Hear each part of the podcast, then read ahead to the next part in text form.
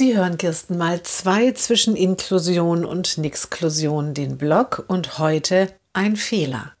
Der Weg an die allgemeine Schule war für das Mädchen nicht leicht. Vor allem die Lehrer, allen voran der Direktor, waren sehr skeptisch. Doch die Eltern ließen nicht locker und auch das Schulamt blieb klar. Einige Jahre ist das Mädchen nun schon dort. Es läuft gut. Die Eltern versuchen alles richtig zu machen. Natürlich gehen sie zu jedem Elternabend oder Sprechtag, erfüllen alle Wünsche der Schule nach Begleitung oder zusätzlichem Material. Wenn sie sich einmal ärgern, dann nur leise. Immer versuchen sie kooperativ zu sein.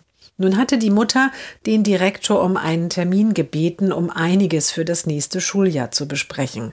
Es war hin und her gegangen, bis endlich ein Tag vereinbart war. Doch ausgerechnet an diesem Tag hatte die Mutter den Termin total vergessen. Am Nachmittag klingelt das Telefon und der Direktor beschwert sich laut und lange.